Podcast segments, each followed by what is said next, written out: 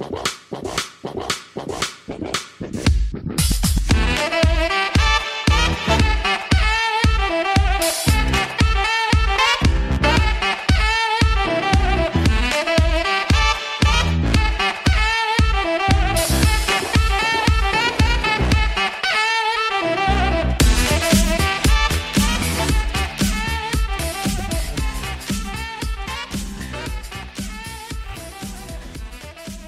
The pick is in! Olá, amigos. Está começando mais um podcast do On The Clock. Eu sou o Felipe Vieira e estamos no podcast 99, meus amigos.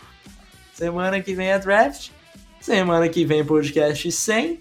Mas como nós estamos aqui no podcast 99, Davis, eu quero que você apresente o nosso convidado, que não é tão convidado assim.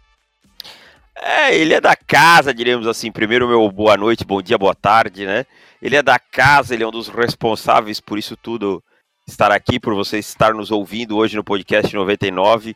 É, membro de honra, sempre terá o seu lugar, a sua cadeira, é, para ele sentar com a sua sunga verde-limão, aquela, aquele óculos espelhado que ele costuma usar para correr e tal, com a sua regatinha. É ele, o meu amigo, o, o incomparável, grande PP Pedro Pinto. Seja bem-vindo, meu amigo. Cara, o, é, é, incrível. O Davis, ele, se ele pode me dar uma esculhambada em qualquer podcast, ele dá.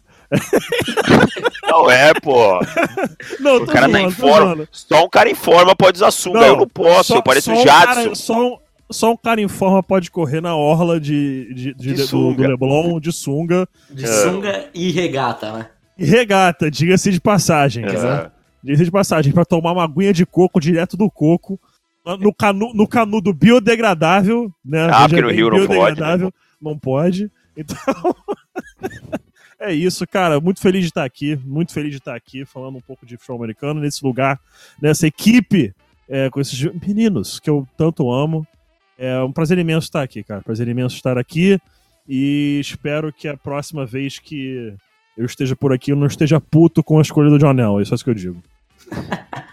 Ei, é, então não vai acontecer, porque você vai estar tá puto, eu vou estar tá puto, provavelmente. Estaremos muito Mesmo putos. que não seja o Drew Locke, ele vai fazer alguma coisa que tu vai olhar e querer tacar o controle na televisão. Exatamente.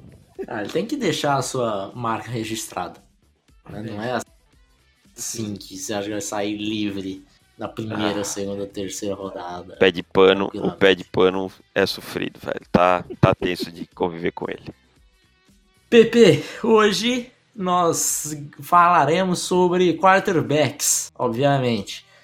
Você lembra muito bem que nós já tivemos esse podcast, eu e você, uma vez, quando o Davis estava fora, estava viajando, estava tomando o seu chocolate quente comendo alfajor argentino.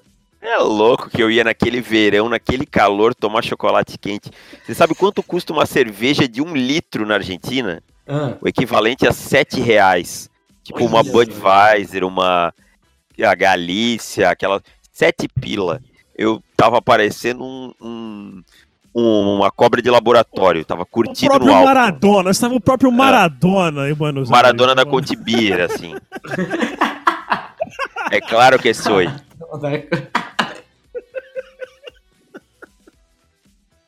Ai, cara, por que, que você me fez lembrar dessa Velho, Contibir, cara. Que isso, é, esqueci da existência eu... É claro que sou. E tinha essa e tinha aquela outra. A sua namorada é um homem.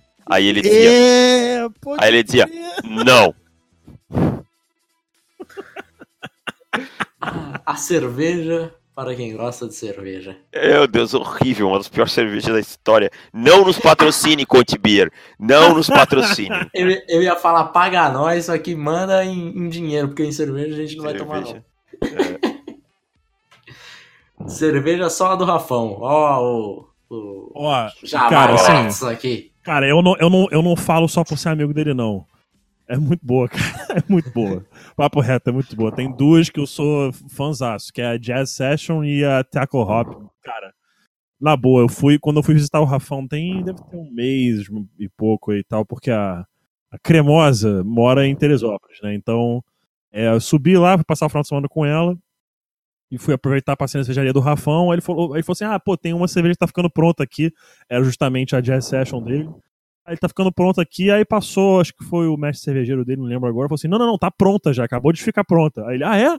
Olhou pra mim e falou: quer provar? Mano, cara, Porra. quatro horas da tarde eu tava bebaço já. Quatro horas da tarde. quatro de um sábado, quatro da tarde, já tava muito mais pra lá do que pra cá. Foi, foi maravilhoso. E nós gravamos o podcast falando sobre quarterback, só que essa gravação foi pro ralo. Então, isso foi, sei lá, meados de janeiro, sei lá. Janeiro, Quando começo de janeiro. Janeiro, Janeiro. comecinho de janeiro. Primeira Então, semana de janeiro. Agora, três meses depois, o ranking do PP está consolidado, eu espero, né? Porque faltou uma Estamos semana. gravando, se- né? Estamos gravando, se- né? se não tiver- é, é, exato. Tá gravando, eu espero tá, tá ok. É, E aquela gravação foi pro espaço, eu acabei gravando o podcast sozinho, deve ter ficado uma grande desgraça aquele podcast. Mas enfim. é, Agora vamos gravar novamente. Só que agora muito mais consolidado, com tempos de combine. Provavelmente você já viu todos os tapes possíveis. E vamos para os comentários primeiro, depois passamos para os quarterbacks. E Antes disso, Diga. Antes disso, preciso fazer uma fofoca, vou já soltar a vinheta. Ok, ok, é as fofocas do draft e também outros assuntos similares. Similares é sensacional. Pedro Pinto conhece uma pessoa que é estilista de Ariane e Hannah que saíram do Big Brother agora. Pedro, por favor, detalhe essa situação. Bom, é, como bem sabem, né, eu, eu joguei futebol americano durante muito tempo. E nessa época, até antes mesmo de jogar aqui no Brasil, eu tenho um grande amigo, que é o João Pedro Fabres. É, Tyren do. Era então Tyren do, do Vasco Patriotas, que agora é. Ele se aposentou, parou de jogar futebol americano. Foi Tyren da seleção brasileira naquele amistoso em é, Belo Horizonte. E a noiva dele é estilista da. Me repete o nome aí, David, por favor. É Ariane e da Hannah. isso, ela é estilista agora das duas, né? Que são aí as ex-bebês, a Stephanie, Stephanie Almeida, ela é estilista delas. E pra quem gosta aí, quiser seguir a Stephanie lá ver o trabalho dela, eu, Ste, STE, Almeida lá no Instagram, tem o trabalho dela. Então, pra galera que gosta das fofocas de plantão aí, tem uma bem quentinha, né, Davis? Essa aí, ó. Conteúdo de qualidade, meu. Já estou seguindo ela pra, pra ficar tudo por dentro do mundo do Big Brother. Manda um que estão direct pra ela perguntando se. Se ela grava o próximo. continuará amiga da Paula. Será Aqui, que repete, repete, repete. Pergunta pra ela se a Ariane continuará amiga da Paula. E dê uma dica, fala que o Felipe falou pra Ariane cortar relações com a Paula, que a Paula é uma amizade tóxica pra ela. Não faz bem. Na verdade, eu vou mandar um- uma DM pra ela pedindo se ela não consegue que a Ariane grave com a gente. Deve entender muito de futebol. Genial, cara. Ia ficar muito legal. Genial. Ela divulgando no Eu conheço Instagram. algumas pessoas que. Enfim. Prova- provavelmente eu vou encontrar com eles amanhã, com o Jay e com a Stephanie, e eu falo com ela. Eu falo com Então tá. ela. Genial. Então você grava. Amanhã, Vou deixar- vulgo dia 19 de abril. Eu... Vou deixar, vou deixar aqui no ar uma observação. É, os entendedores entenderão. Tenho certeza que a Ariane não mancharia esse podcast. Todos entenderam. Ai, vamos para os comentários, Dave. Ah, vamos lá! Nosso amigo Antônio Alan, parabéns, mestres, pela temporada. O trabalho de vocês foi espetacular. Já estou ansioso pelo draft e pela próxima temporada de análises. Quais jogadores vocês veem, além de Tyree Jackson, como um diamante cru que, se bem desenvolvido, podem vir a se tornar um grande jogador? No lado torcedores de vocês, quais jogadores que estão no radar e, no- e na grade dos rivais de divisão dos times de vocês que vocês gostariam que não conseguissem? Cara, eu acho que o Tarek Jackson nem é um diamante cru, né? No máximo, um, jogador com um potencial, mas eu não vejo Nossa, ele uma também. pratinha, né? A É. pratinha. Hum, Pedro, já aproveita o gancho. Não sei se você viu alguma coisa do Tyree Jackson, quarterback. Quer falar um pouquinho dele? Cara, o Tyree Jackson, assim, eu não tenho muito pra falar, não. Eu não gostei do que eu vi. Tá? Não gostei do que eu vi. Acho que o Tyree Jackson é muito mais um, um prospecto com habilidades físicas do que qualquer outra coisa, cara. Eu. Essa classe de quarterbacks como um todo não me chamou muita atenção. Uh... É uma classe fraca. O Tyree Jackson não é uma comparação justa né, a ser feita, mas é, um, é estilo um Paxton Lynch. Não é assim, no estilo de jogo não bate, não é exatamente igual, não tô dizendo isso, mas é aquela velha história do é um cara alto, ah, o braço dele não é super poderoso, ok, mas é um braço bom. Mas é isso. Tape dele não me impressiona. É... Tecnicamente fraco. Mira dele, ah, tá bom. É... Cara, não me impressiona. Não me impressiona, não me chama muita atenção. Para mim, day 3 pick é no máximo. Não passaria disso pra mim, não. Exatamente. Agora ele pergunta quais os jogadores que estão na, no radar dos rivais. Cara, eu vou te dizer que eu não sei muito o que está no, no, no, radar dos Chiefs, dos Chargers e do, dos Raiders. Então acho que é muito complicado de responder a sua pergunta. Essa eu vou, vou passar batido. Não tenho assim como, como te dizer. Felipe, tem algum rival é, de, do, dos Panthers que você sabe algum jogador e que você quer que não pegue de jeito nenhum, alguma coisa assim? Falcons com Ed Oliver a chance é grande, né, meu amigo? Se sobrar na 14, os Falcons não passarão de Oliver. E, e eles estão pensando até, segundo alguns rumores, em subir e pegar Ed Oliver. Então, é, seria uma, uma bela. Que eu não, não gostaria. Agora, o Saints, eu não preciso nem me preocupar, porque eles têm uma escolha no top 115, sei lá. Então, tipo, qualquer coisa. E, e Bucks, né? Bucks, eu acho que Bucks. Bucks é Bucks. Ok. Uh, o Andrew Stewart, mais um ótimo podcast para a alegria de vocês no BBB Deu Paula, para a alegria do. Felipe principalmente. Gostaria que vocês falassem um pouco mais do David Long, onde acham que ele vai sair, e sobre o Preston Williams, se ele chegaria até a quarta rodada. Felipe, eu vou responder sobre o Preston, você complementa com o David Long, que é um dos seus queridos, pode ser? Sim, senhor. Preston Williams, eu acho que é assim, cara, acho que ele não teve um bom Pro Day, ele não pôde participar do Combine, pelas questões extracampo que ele teve alguns problemas de violência doméstica. Acho que ele chega até um pouquinho para frente do quarto round, apesar de ele ter é, bola para ser pego aí. Acho que ele deve sobrar aí pelo quinto round por aí. É o que eu imagino. É, a, os dados do Pro Day dele deram uma derrubada no, no hype ao redor dele. David Long, eu imagino que deva sair no segundo dia, provavelmente terceira rodada. É, vinha uma galera colocando uns rumores dele de segunda, só que eu acho que foi muito fraco os rumores para ele sair em segunda rodada. Imagino que ele vá sair na, na terceira mesmo. Agora, para eu falar mais de David Long, é um cara que eu já estou. Já falei bastante de, de David Long, é um dos meus favoritos desse draft, né? É um cara que, apesar de ter a altura um pouquinho fora do ideal, né? Tem 5'10 e alguns quartos de polegada. Tem essa, a questão da altura, que a galera fala que ele não consegue, não tem altura para jogar outside, que eu discordo. Temos diversos safeties, safeties, cornerbacks com essa altura jogando na NFL e sendo bem sucedidos.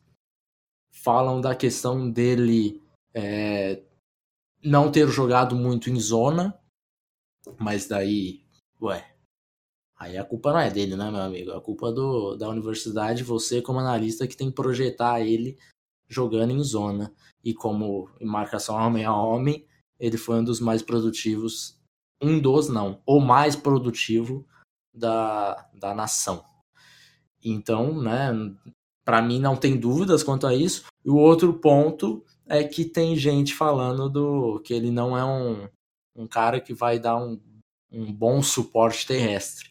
Esses são os principais motivos que fazem ele ficar fora ali de de um top 50, de um top 40. E, sinceramente, são três pontos para mim que fazem pouco sentido.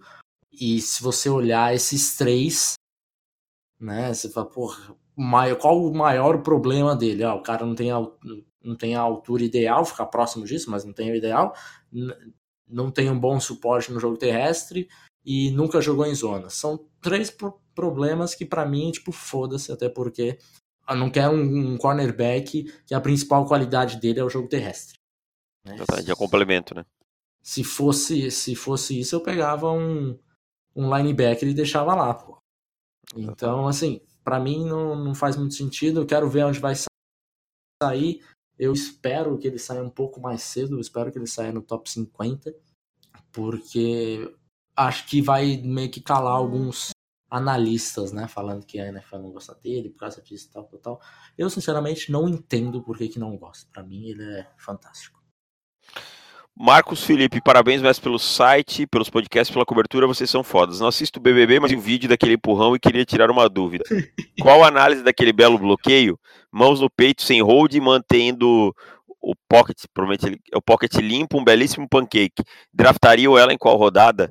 Ariane, Ariane, se eu fosse solteiro, ela seria um prospecto de primeira rodada, top 5, fácil, mas eu sou um, um homem comprometido, meu board tá cheio já, então eu só projetei como prospecto, não, não tenho intenção nenhuma de draftar ninguém. Como Respondam... analista, não general manager, como analista. É, exatamente, exatamente. Respondam vocês também como analistas, por favor. Eu Isso quero aí, apenas análise. Se, ele, se, ele, se ela fosse o L, certamente ela sairia na frente de Johnson, é, jogador de linha ofensiva de Florida State. Quem viu o tape dele viu um mito, uma lenda e certamente sairia na frente com o Drake Johnson. E ele está na liga até hoje, hein? Por incrível tá que pareça. Na... Ah, e falava desse cara em primeira rodada. Mas assim, tá na liga por causa do tamanho, exclusivamente por causa disso. Porque quando ele joga, meu pai amado. Que Acho coisa... que ele tá no Texas, se não me engano. É lógico que tá no Texas. Lá é o. Paraíso o, do Hélio. Assembleia do Hélio Ruim, cara. Cristiano Ludwig. Nos últimos dias está saindo vários esportes dizendo que os Cardinals não estão tão certos sobre pegar o Murray. Tem muito smoke nessa época, tal, tal, tal. Desde Daniel Jeremiah, que acredito ser um analista que perdeu a mão em matéria de análise, mas que ainda tem influência e contatos, isso concordo. Até gente que não costuma furar como Pro Football Talk. Se eu não estivesse na pilha pelo Rosen como torcedor dos Reds, quem estaria achando tudo maravilhoso com o espectador. Qual a opinião de vocês nesse momento? Ah, aproveito para deixar o link de um mock duplo de três rodadas que eu fiz um mock com escolhas preditivas e outras ideais para cada pick. Cristiano, você esqueceu de deixar o link, não, não, não veio nos comentários. Veio tá? sim, tá no, tá no ah, então... lado, aí tá no nome dele. Tá ah, tá, é porque... Ah, aqui embaixo, cara, não vi. Isso, Depois eu vou dar uma olhadinha. Garoto. É, não, é que eu tava só olhando aqui o comentário. Não... Cara, eu acho que não é Smoke, se for Smoke é o maior Smoke da história. Para mim agora começou a fase dos, dos Cardinals quererem é, valorizar o Rosen para tirar o máximo possível, porque se você quer vender, se todo mundo sabe que você quer vender, o preço cai. Então tem isso tudo. Mas para mim é Kyle Murray na 1 e não tem muito para onde fugir. O que, que vocês acham? Eu concordo, cara. Se for o Smoke, eu vou dizer que eu caí como um patinho. E estão de parabéns os Cardinals. Na verdade, se eles não selecionarem os, o, o, o Murray, eu acho que não foi smokescreen. Eles realmente acreditavam que iam draftar o Murray e mudaram de ideia. Porque só, só isso explica. Porque não faria sentido todo esse smokescreen antes. PP, alguma contigo. coisa? Eu tô contigo. Eu, eu acho que é o Kyler Murray. Até. Cara, se, se for smokescreen, é o smokescreen mais bem feito da história do draft. Porque até na hora de soltar o schedule deles, eles, eles fizeram um esforço para não ter mais do Josh Rosen. E aí é, relançaram depois... e é, relançaram com imagens dele. Como tipo assim, ah não, a gente foi sem querer, foi sem querer. tipo, mano, óbvio que não foi sem querer, você tá de sacanagem, cara. Aí eu falei com, com, com, com, um amigo meu, o, o Carlos Leite, que trabalha muito com edição e tal, ele falou assim, cara, como alguém que trabalha com isso, é, é mil por cento certeza que foi proposital, porque não é possível que você tira o quarterback, o fucking quarterback de todas as imagens para soltar o schedule do ano. Tipo, não é, e assim, é, impo é impossível é como, você sem querer. Não é, é como se o time dos Cardinals tivessem diversas estrelas, né? Eu falo, porra, a gente precisa mostrar o nosso Ed Rusher, o nosso wide receiver que é pica, o nosso linebacker que destrói, o safety que é top 5. não, né, velho? Não, é verdade. Cara, é, se Era não for o Kyler Murray... o Kyle Murray. Era mais se fácil. O Kyler Murray merece, assim, real, um, um Oscar de verdade. Como é que é?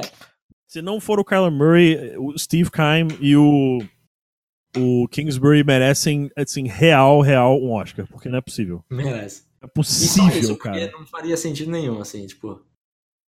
Ninguém, ah, sinceramente, quem, é, eu não sei porque eles fariam esse, esse smoke screen tão grande. Não sei. O, o, Lucas Daros mandou aqui, torcedor dos Broncos, o possível draft dos sonhos. Aí ele manda duas escolhas em cada rodada para ver se é possível. Na primeira, é Ed Oliver e John ou John Williams. Na segunda, Mac Wilson e Greg Little. Na terceira, Debo Samuel e Jackai Polite. Na terceira, Emmanuel Hall e Will Greer. Ele acha, ele pergunta se é possível se estaria viajando. Não, achei bem coerente, cara. Acho que uhum. jogadores pode estar disponível. Claro, vai chegar uma hora ou outra que um deles não vai estar. Acho que o Jackai Polite lá na terceira de Denver, talvez alguém já tenha puxado o gatilho, mesmo com todos os problemas que ele teve no combine. Mas nos demais eu acho bem, bem possível e eu ficaria bem feliz se a gente saísse com, esse, com esses jogadores do draft. Deixa. Greg Little, Will Greer. Ah, mas, é, o Greg Little não, desculpa, eu, eu, eu tô pensando mais na ordem 1 aqui. É de Oliver McWilson, Debo Samuel e Manuel Hall. Daqui, de todos o que eu menos gosto é o Greg Little. Eu vou te falar uma é. coisa, eu estou com um certo medo de Will Greer captado pelos Panthers na, na, no dia 2. Na segunda rodada. Queria captar legal. Tá queria falar isso para tirar do meu peito. Tá. O, o Schneider, chateado com os Giants, está falando que viu uh, os tapes do Kyle Murray, se apaixonou pelo C, CD Lamb. Uh, que é o wide receiver, né, para 2020. Ele pergunta se a gente só coloca atrás do Jerry Gildy para 2020. Meu amigo, é muito cedo para a gente falar de 2020. Tem muito wide receiver bom. Então vou deixar essa pergunta para te responder lá por outubro do ano que vem. Eu só queria uh... dar um detalhe pro e-mail do Schneider, que é hum.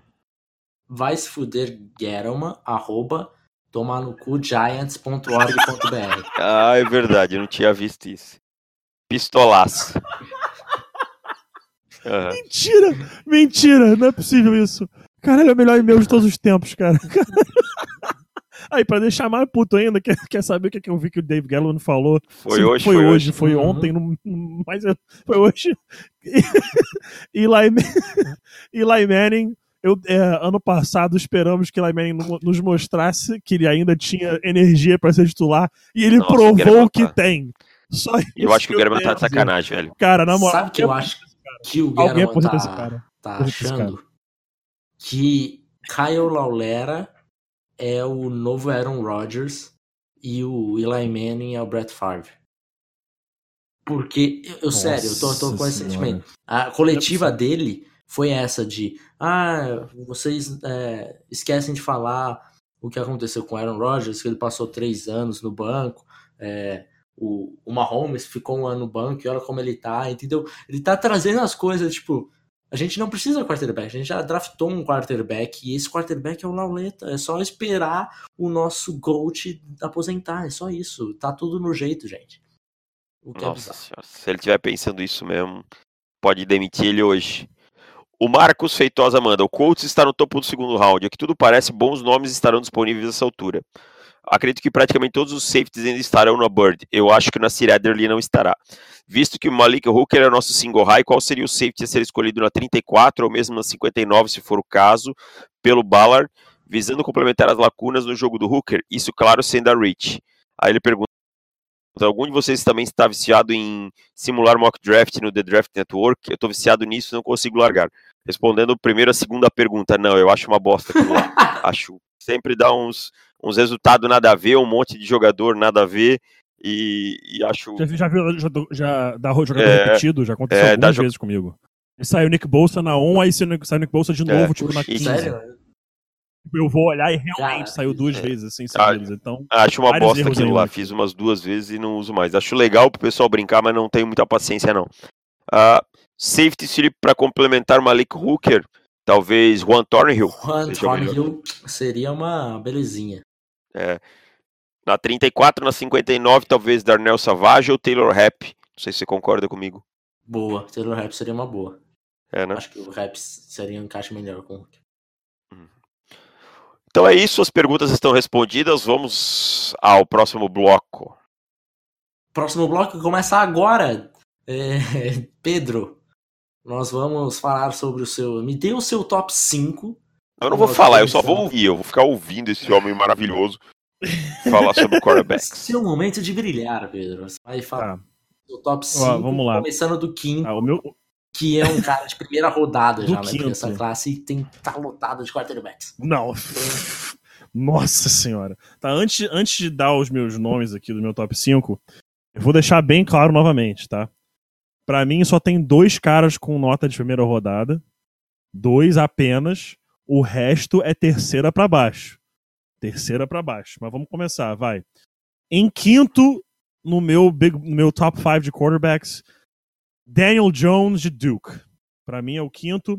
É um cara não tem nada nele que você olhe e fala, fala uau, ele é incrível de arm talent, ele é incrível de mira, é incrível de processamento mental, é incrível de XYZ.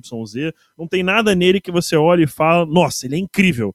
Ele é, e essa é uma das melhores compara comparações que eu já vi, ele é o Eli Manning. Ele é o Eli Manning. Ele é o Eli Manning piorado. Não, não tem a qualidade que o Eli Manning saiu quando ele saiu do college. Mas ele é o Eli Manning. Mas tudo bem, não tem nada incrível, bom processamento mental, é, o head coach dele em Duke, eu sempre esqueço o nome, que trabalhava Radcliffe, com Peyton alguma coisa Manning assim, né? e com David Cutcliffe. é, Cutcliffe. o David Cutcliffe. Perfeito, isso. É, é- sabe passar muito bem conhecimentos do, do a nível de NFL, então isso é uma qualidade que realmente vai chamar a atenção eh, dos scouts. Em quarto, Will Greer. É meu quarterback número 4, é quarterback de West Virginia. Também um outro jogador que tem flashes de que pode ser fantástico. Flashes de que pode ser fantástico, mas muito inconsistente. Tem umas falhas graves de mecânica. Parece que algumas vezes ele, é- ele, ele acha que ele é o Aaron Rodgers quando ele não é. Quer fazer umas coisas incríveis quando ele não tem capacidade de fazer. Quando tá tudo bonitinho, mecânica dele encaixa, visão encaixa, pensamento, quando encaixa, ele faz passes fantásticos. Mas essa é questão, tem que encaixar, tem que estar lá. E ele tem uns problemas com consistência, até mesmo de arriscar demais em alguns momentos. A mecânica dele tem que estar boa, em vários momentos falha, então isso me preocupa um pouquinho. Em terceiro, vocês podem chiar, que eu sei que vocês vão chiar, mas de novo, não tem ninguém com a nota maior que terceiro. E é o Drew Lock. Mas, por um motivo apenas: Arm Talent. Por isso. Processamento mental é nojento, é, mecânica dele deixa muito a desejar, mas o Arm Talent é o que coloca ele pra mim à frente do restante, porque você olha pra isso e vê, cara, se você conseguir desenvolver o processa- processamento mental dele, conseguir desenvolver o restante do jogo dele, pode ser que Deixa seja fazer algo uma incrível. pergunta. Acho muito difícil. Onde é que você Oi. escolheria Drew Locke?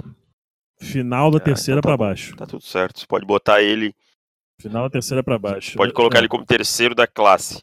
Você me dizendo que escolheria ele Isso. em terceiro pra baixo, acho que mostra bem é, o quão o quão defasada essa classe em, em termos de qualidade de quarterback.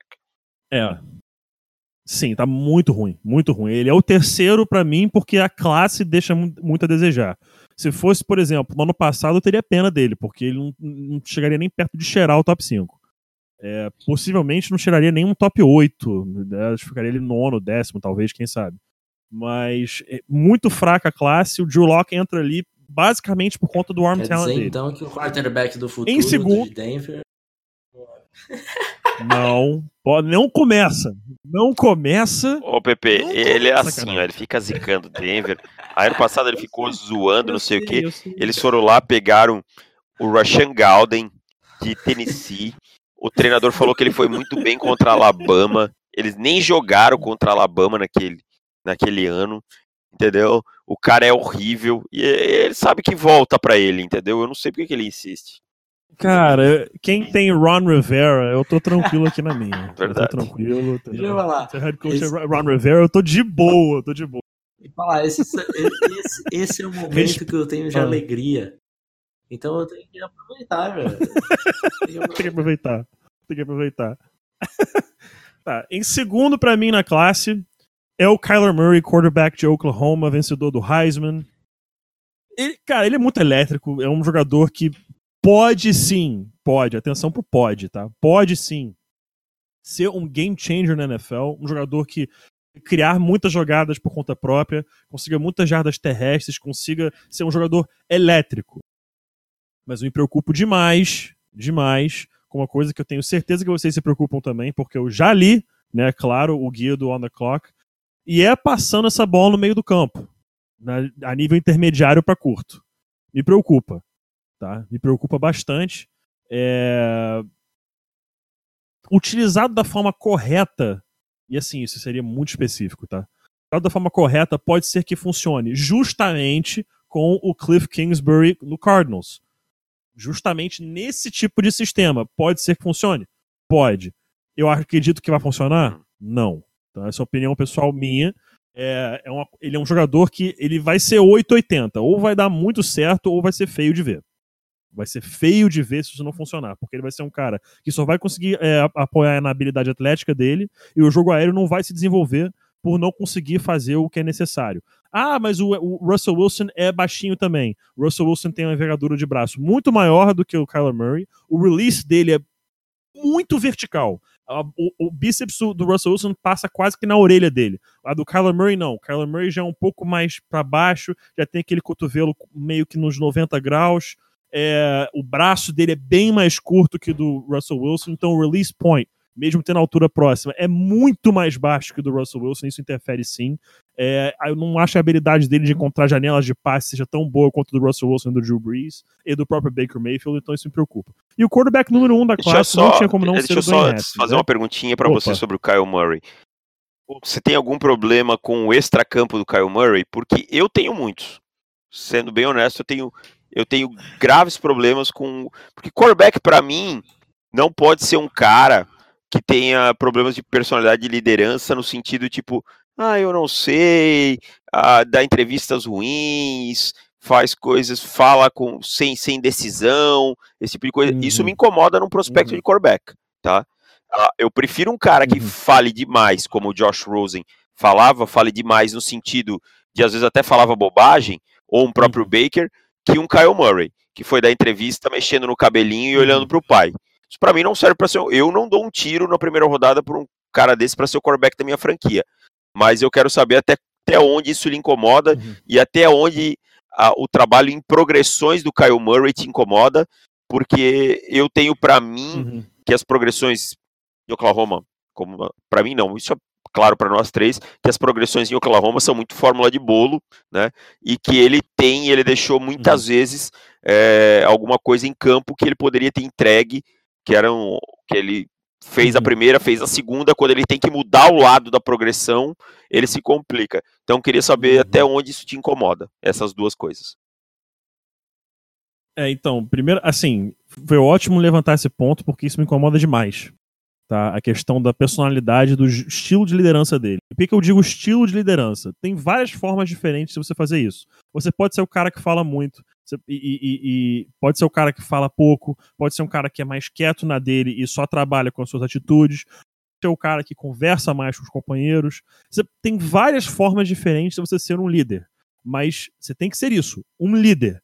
E realmente, até então, a forma com que o Kyler Murray se porta fora de campo, no extra-campo, me incomoda. Eu não tenho problema com, com jogadores que sobem ali no palanque para dar entrevista. É um cara que fala um pouco mais quieto, que fala um pouco mais tranquilo na dele, tem respostas um pouco mais curtas. Porque, como é o caso de Marcus Mariota, que na época da classe, da classe dele era meu quarterback número um. É um cara que fica mais quieto, trabalha mais nas ações, ele lidera mais mostrando o que ele faz e não gritando, chamando todo mundo para animar, para poder trazer aquela testosterona lá pro alto, não é o estilo dele. Assim como tem o Baker Mayfield, que a gente sabe como é, um cara que fala muito, gosta de falar na cara do adversário, fala palavrão pra cacete mesmo, mas é um estilo de liderança, é um estilo que cativa e você tem que saber também o vestiário que você tem. Se aquela personalidade vai encaixar com o seu vestiário. Voltando de novo ao Kyler Murray, me incomoda porque eu não vejo um estilo de liderança nele. Esse é o meu problema. Se tivesse um estilo claro, A, B, C ou D, ok, mas eu não vejo este estilo. Essa entrevista que o Davis falou, se não me engano, foi com Dan Patrick, isso, foi com Dan Patrick, que ele perguntou se ele ia jogar, se ele ia jogar futebol americano mesmo, se ia jogar beisebol, e ele ficava quieto olhando para o pai dele, que estava né, fora da tela né, no momento, e não falou nada nem desconversou, nem fez uma piada, falou: ah, não sei, vou jogar uma moeda, né? 50-50, não sei, vamos ver. Nem pra fazer uma piada, nem pra descontrair, Pedro. ele só ficou quieto. E, E aquilo era ali- óbvio que era uma pergunta que ia ser feita. Cara, Era óbvio, ele tinha que estar minimamente preparado para isso. Sim. Sim, e não tava preparado. Não tava. Eu não sei se. Não, não é nem que que não tava preparado. Eu não sei se é. é que realmente foi tomada essa decisão de agir dessa forma, que eu achei bizarro. Bizarro aquela entrevista. Você fica realmente é, com vergonha alheia quando você assiste aquela entrevista, porque é uma coisa muito esquisita. E falando da progressão dele, me incomoda também. Muitos momentos você vê que ele consegue a jardagem por conta própria, correndo, porque ele abandonou uma leitura que estava lá. Tá? Ah, pô, ele é incrível, é um jogador super atlético. Ok, ele é. Mas na NFL, é muito difícil que você consiga jardas terrestres. Você vai sofrer com isso. O Felipe tá aqui como prova. Olha o que tá acontecendo com o Cam Newton, com a quantidade de pancadas que ele tomou na carreira dele. O Cam Newton tem 30 anos na cara. 30. E o corpo dele já tá pedindo arrego, com 30 anos na cara. Rob Gronkowski, no tamanho que é, 29, aposentou. O Kyler Murray, com o tamanho que ele tem, vai ficar correndo de um lado pro outro? Não vai. Desculpa, mas não vai. Se ele fizer isso, ele não vai durar. Agora, ok, isso volta a um argumento que eu vi, acho que eu tenho um podcast americano, não lembro quando foi. Se você quer passar a ter quarterbacks que duram até os 30, 31 anos, o corpo dele breakdown e você vai atrás de outro, beleza, isso aí é contigo. Eu não faria isso. Eu não faria isso. Eu seria contra essa ideia. Eu quero um cara 15 anos, hoje, pelo que parece, talvez até 20 anos como titular na minha franquia. E realmente, a progressão dele é uma coisa que me incomoda. Oklahoma é uma receita de bolo. Em vários momentos, ele, a receita tava lá, mas ele quis abandonar e inventar uma coisa por conta própria pela habilidade atlética que tem. Não sei até que ponto isso vai servir para ele na NFL. Boa, respondeu minha pergunta. Obrigado. É, e, até me enrolei aqui, achei que tinha acabado, mas tem mais um cara para falar, né? É, o quarterback número um da classe para mim não tem como não ser o Dwayne Haskins, quarterback de Ohio State, disparado o quarterback mais completo da classe, excelente precisão, potência no braço tem, a mecânica dele muito boa. É um cara que, no geral, é muito bom. O que me incomoda dele um pouco é quando a pressão chega na cara dele, ele parece que ele quer acelerar o processo. Parece que ele quer fazer tudo acontecer mais rápido para poder se livrar. E ali que começa a falhar a mecânica, ali que começa a falhar a mira, ali que começa a falhar a potência no braço. É um cara que eu até cheguei a conversar isso com o Davis outro dia. Ao longo do ano você vê que ele teve evolução. Isso é fundamental. Você vê a evolução clara ao longo da temporada universitária mesmo. Tô falando da NFL, é, ou ao longo da carreira universitária. Tô falando ao longo da temporada. Ele mostrar que ele aprendeu com os erros. Aprendeu? Sim, isso tá claro no vídeo. Mas o que me incomoda é justamente ele ser um cara que, quando a pressão tá vindo em cima dele, ele deixa isso abater, ele deixa a mecânica dele piorar, ele deixa a leitura dele piorar, e isso pode ser uma coisa que atrapalha a longo prazo. Eu visaria ter, colocá-lo num time que tivesse de cara, pelo menos, uma boa linha ofensiva, é nem pelas, pelas pontas, um pouco mais até pelo meio. Aquela proteção dos gaps A e B dos dois lados. Que tivesse essa proteção sólida. Que o edge rush, ele consegue step up bem no pocket, ele consegue sentir isso bem, não é uma coisa que me preocupa. Me preocupa mais com aquela pressão que vem na cara dele. Se eu conseguir protegê-lo, pelo menos nesse primeiro ano, talvez no segundo ano da sua carreira, das pressões vindo face to face, né, na cara dele pelo meio da linha, acho que ele pode dar certo. Mas o meu medo é essa pressão constante pelo meio acabar estragando um prospecto que para mim é o menor da classe. Fazer uma pergunta sobre o sobre o Haskins. É, na verdade, quero contextualizar um pouco uma coisa. O Murray tem uma, é, uma quantidade enorme de big plays, é, mas a gente não pode esquecer onde ele jogou primordialmente na uhum. Big 12, que é a gente sabe que é uma conferência que as defesas não existem praticamente, né? Que consagra muitos quarterbacks. Isso não é, não vai demeritar o quarterback, porque o Baker Mayfield veio de lá e tal, então a gente não pode tirar o mérito do Murray, mas a gente tem que contextualizar isso. É, agora o Haskins uhum. vem de uma conferência mais forte, em que você pega Michigan, você pega Michigan State, você pega algumas defesas um pouco mais forte. Também primeiro ano, ambos primeiro ano como starters e tal eu noto no estilo de jogo do Dwayne Haskins, é isso que eu falei, uma evolução muito maior. Você acha que por ele ter só uma temporada como starter no college football é, e já mostrar essa curva de evolução é, pode ser um bom sinal para ele na NFL? E assim, ele mostra uma personalidade, um estilo de liderança bem diferente desse que a gente não consegue enxergar no Baker, ah, no Baker, desculpa, no, uhum. no Kyle Murray. Ele mostra um cara de personalidade, um cara que uhum. fala bastante, um cara que uma coisa que me agrada nele são os ajustes é, antes do snap que ele tem feito, como ele consegue uhum. principalmente quando não pressionado, fazer essas progressões, como você vê ele falando com os jogadores do time, esse tipo de coisa. Você, você consegue ver um pouco mais dessa liderança e que ele continuaria mantendo essa curva de evolução na NFL ou, ou acha que não e que eu que estou gostando demais do prospecto? Eu acho que você tem razão. Para mim, você tem razão. Um quarterback que foi um ano só titular é, em Ohio State, ele ter essa progressão nítida. Acho que essa é, é, é, é, a, a, chave. É uma evolução nítida. Não é uma coisa que você precisa olhar tão a fundo para perceber. Você, até mesmo sem All 22, consegue perceber a evolução dele no tape. Então, um cara que mostrou avanços, mostrou evolução, mostrou maturidade mostrou entender o sistema em que ele está jogando. A cada semana que se passava, ele mostrava que compreendia um pouco mais, que entendia um pouco mais, que sentia o jogo um pouco melhor. Esse acho que é um dos detalhes mais impressionantes do Dwayne Haskins o senso de liderança que ele tem é muito bom. É um cara que eu não me preocupo com isso. Eu acho, inclusive, bem é, legal a forma que ele fazia no, no, Twitter e no Instagram de postar foto com as montagens dos outros times mesmo. Tipo, pô, ia ficar legal jogando aqui, hein? Gostei dessa camisa aqui. Isso aqui ficou swag, isso aqui ficou sei lá o quê. Eu gostei bastante disso aí porque ele mostra uma certa confiança. É, eu não tenho problema com o jogador mostrar confiança. Não tenho problema com o jogador bater no peito e falar eu sou o melhor mesmo, eu sou sinistro mesmo, e é isso aí, quem discorda de mim perdoa a expressão, pau no cu, meu irmão. Então é isso aí.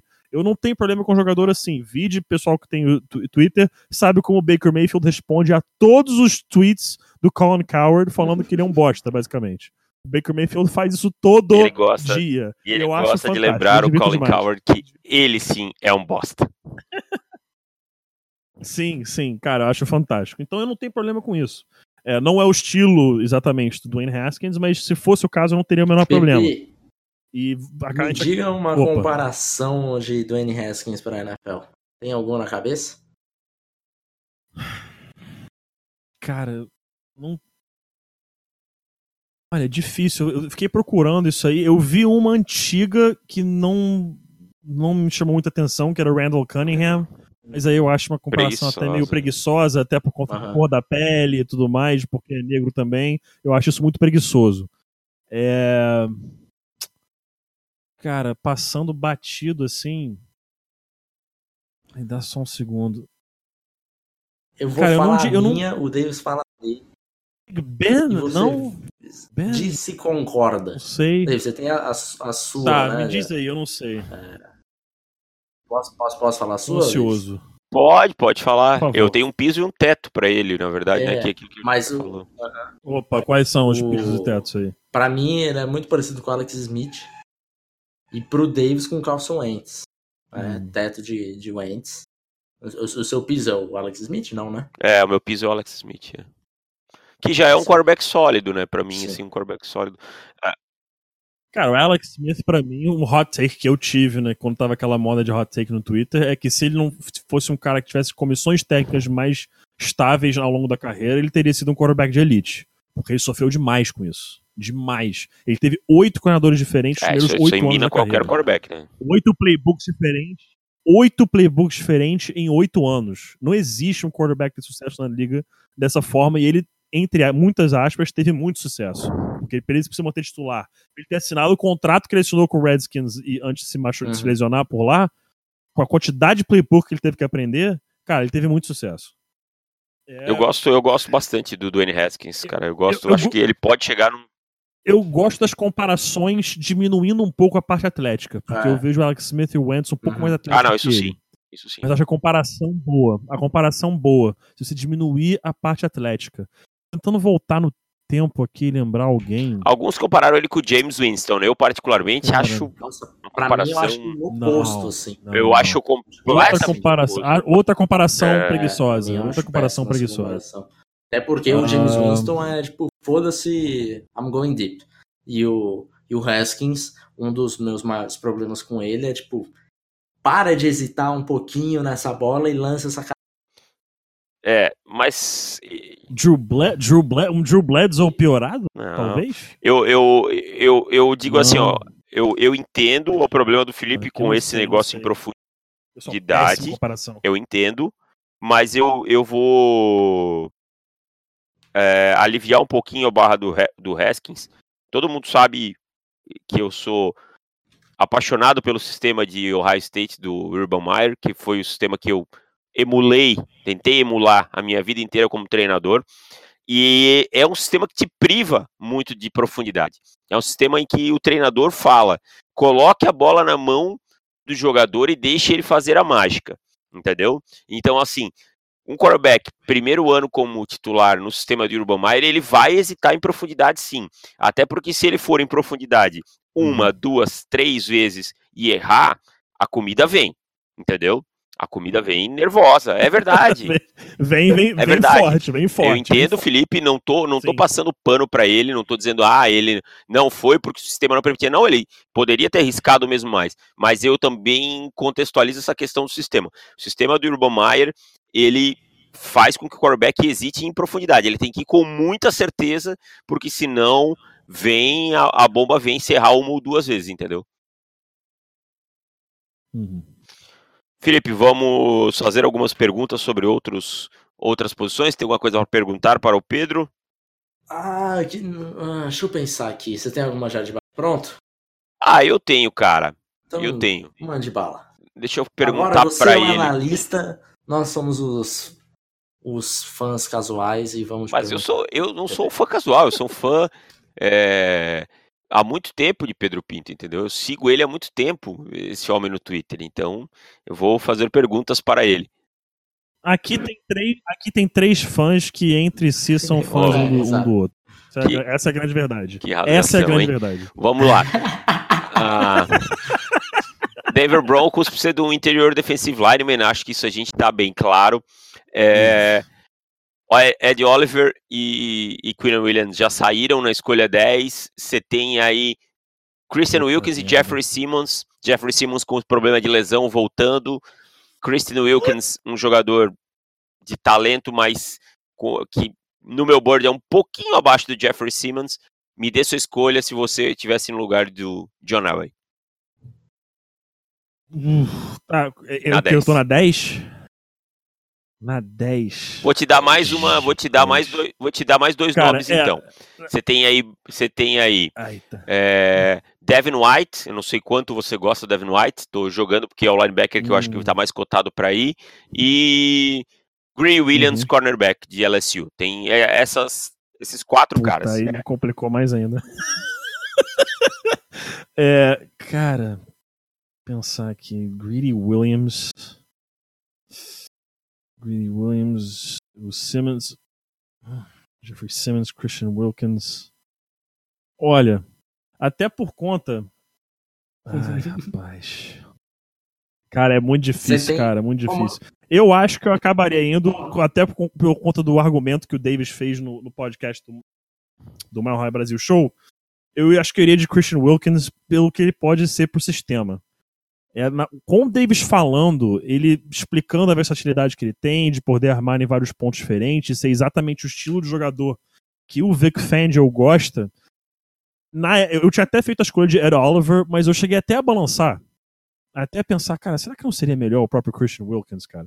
Não, não, não, não seria, é, claro. Mas pela forma com que o Davis falou, no encaixe no sistema, e a gente sabe aqui, nós três sabemos, como encaixe no sistema é fundamental. Não, não adianta pegar um, ah, um jogador qualquer, e, não adianta você virar e falar como certas pessoas no Twitter disseram e botar o Oliver de Nossa. inside linebacker, né?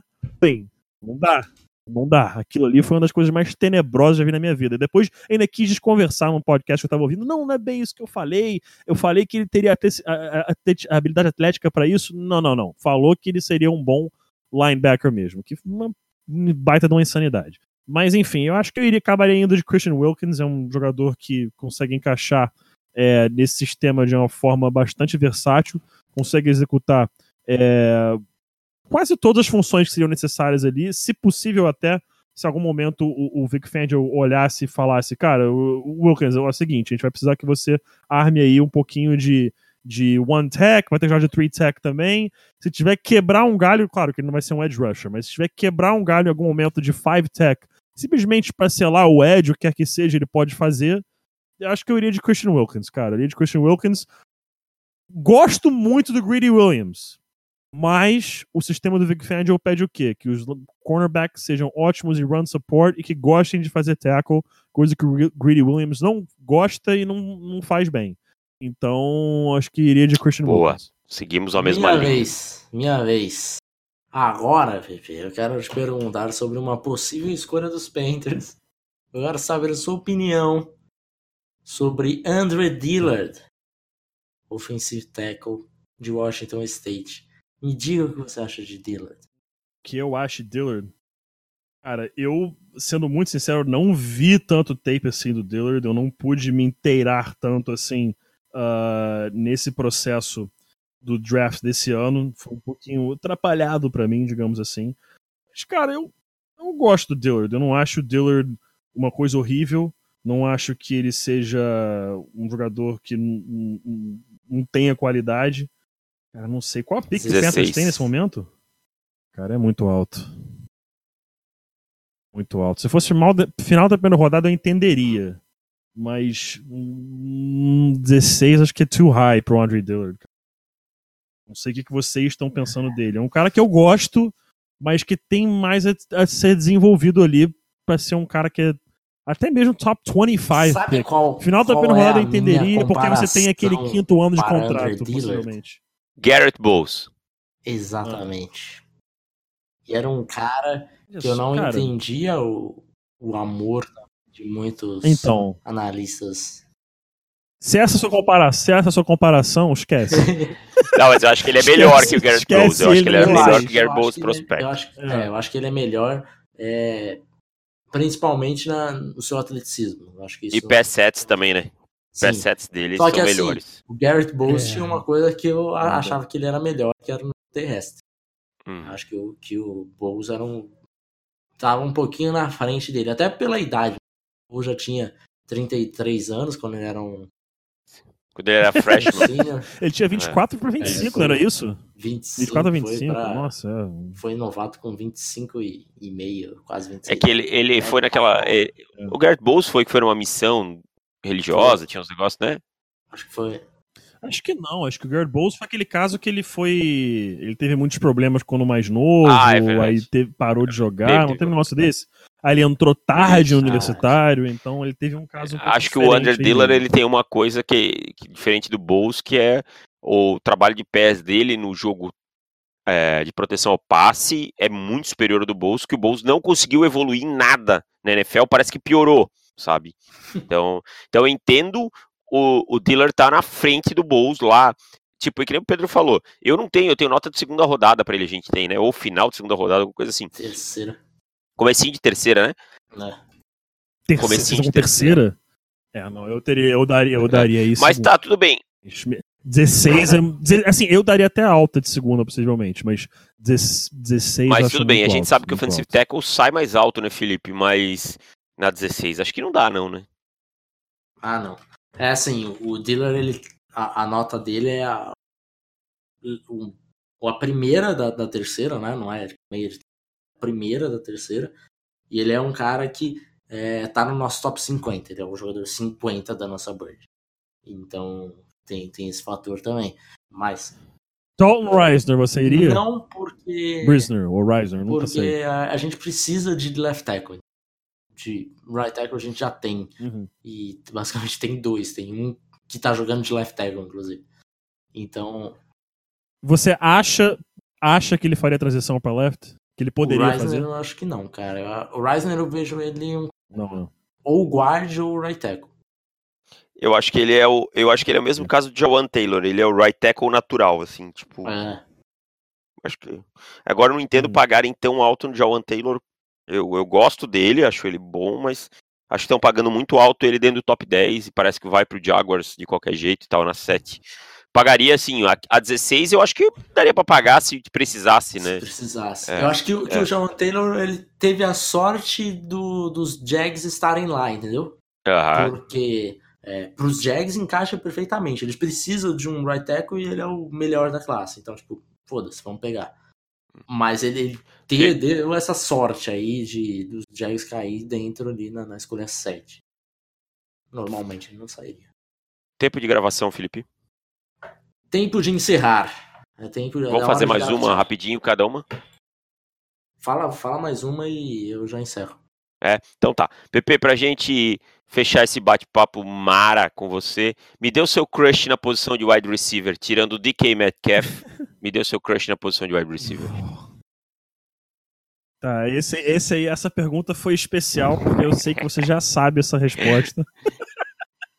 você sabe quem é o menino dos do, di, diamante dos meus olhos para essa classe. Ele tem um irmãozinho querido que já joga na NFL. Então esse aqui vocês já sabem quem é. É o Riley Ridley de Georgia. Cara, cara, na, na moral, vamos ser sinceros. Ah, o 4 Dash foi 4.58. Foda-se. Ah, porra, ele é um pouquinho magrinho, foda-se. Ah, o vertical. De... Cara, foda-se. Ele cria 5 quilômetros de separação dele com. 5 quilômetros, cara. Porra, qual foi o 40 do, do, do Antonio Brown? Foi 459? É, 46 alguma coisa? Assim. Mano, cara, 461, 462, sei lá. Ele cria separação, cria fucking pick the guy, entendeu? Tipo, esquece, cara. O que importa no wide receiver são mãos sólidas, separação. Ainda mais para um wide receiver do tamanho dele. Ele tem os dois incríveis. Incríveis, incríveis. Eu escolheria o Riley Ridley na primeira rodada, tranquilo. Tranquilo, tá? Final da primeira rodada, 10. Eu escolhi na primeira né? rodada, tranquilo. Na primeira, cara, você tá ali na trigésima escolha, eu tô precisando de um wide receiver. Eu olho e falo, irmão, eu posso pegar o não, não, não, não, para, Felipe. Não vamos acabar o podcast deprimido, por favor. Para. Por favor, para. Já fez isso no, lá no Zona FA, não faça de novo. Não faça de novo. Por favor, cara. Somos todos torcedores, pessoas do bem aqui. Somos pessoas do bem. Cara, por favor. Eu não duvidaria nada disso acontecer. Mas vamos, vamos deixar não, essa zica de lado, pelo amor de Deus. Assim, é, eu gosto mais. Eu gosto mais do Riley Ridley. Eu teria uma escolha de. Tenho uma nota pra mim de final de primeira rodada nele. Tô nem aí com o tempo dele de combine, tô nem aí com, com essas coisas. Se ele cria separação, para mim tá ótimo. Ele é um twitchy guy, ele consegue mudar a direção muito bem, ele consegue. Ele, ele consegue pisar na ponta dos pés do, é, do cornerback, se é que vocês me entendem, né? O pessoal que tá ouvindo não entende. Ele pisa na ponta dos pés do cornerback ele faz o cara se perder completamente na marcação, e isso é uma coisa fantástica que é, para mim, quase, quase impossível de se ensinar. Ou o cara sabe fazer, ou ele chega nessa altura do campeonato sabendo. É, e ele, isso, ele, é parecido com o irmão dele mais. nisso de então, ser o. Ele não vai ser o X receiver, Sim. né? Aquele cara aberto para esticar o campo verticalmente, Isso. mas ele é o cara que vai criar a separação em todos os outros espaços, sendo o Z ou alinhando às vezes como slot, esse tipo de coisa. Também gosto demais do Ryan Ridley. E o Felipe também tem uma, uma queda bem grande por ele, né, Felipe?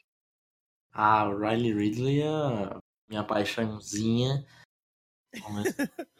ah, cara, tô zero surpreso que os três e, aqui cara, gostam. Zero surpreso. Mandar um grande foda-se pra galera do Mark Share e, e estatística, né? E, ah, analítico Deus, demais. Às vezes a galera quer ser analítica demais. Não dá pra só viver é, de analítica, entendeu? É, Analíticos são importantes, são. Mas não são a vida, a vida é o tape, meu amigo. Merecia uma imitaçãozinha do Dave Galloman aqui agora, fingindo que tava tendo um teclado imaginário ali no palanque. Assim, Isso, assim, por mais que Analytics seja uma coisa, por mais que Analytics seja uma coisa muito importante, não é tudo, não é tudo. E aí, nesse momento, Exatamente. vale o gifzinho do Dave Galloman. Então, não pensem demais quando acontecer surgirem prospectos a lá DK Metcalf e Riley Ridley porque não precisa, né? É só assistir. Ficamos por aqui, gente. Acabamos? Acabamos. Então é isso, Pepe. Novamente, obrigado por aceitar o convite. Seu jabá aí, obviamente que todo mundo já te conhece, obviamente que todo mundo já conhece seu Twitter, o Zona FA, mas faça o seu jabá aí, se você quiser vender o seu carro que estava usado e não sei o que, pode ficar à vontade.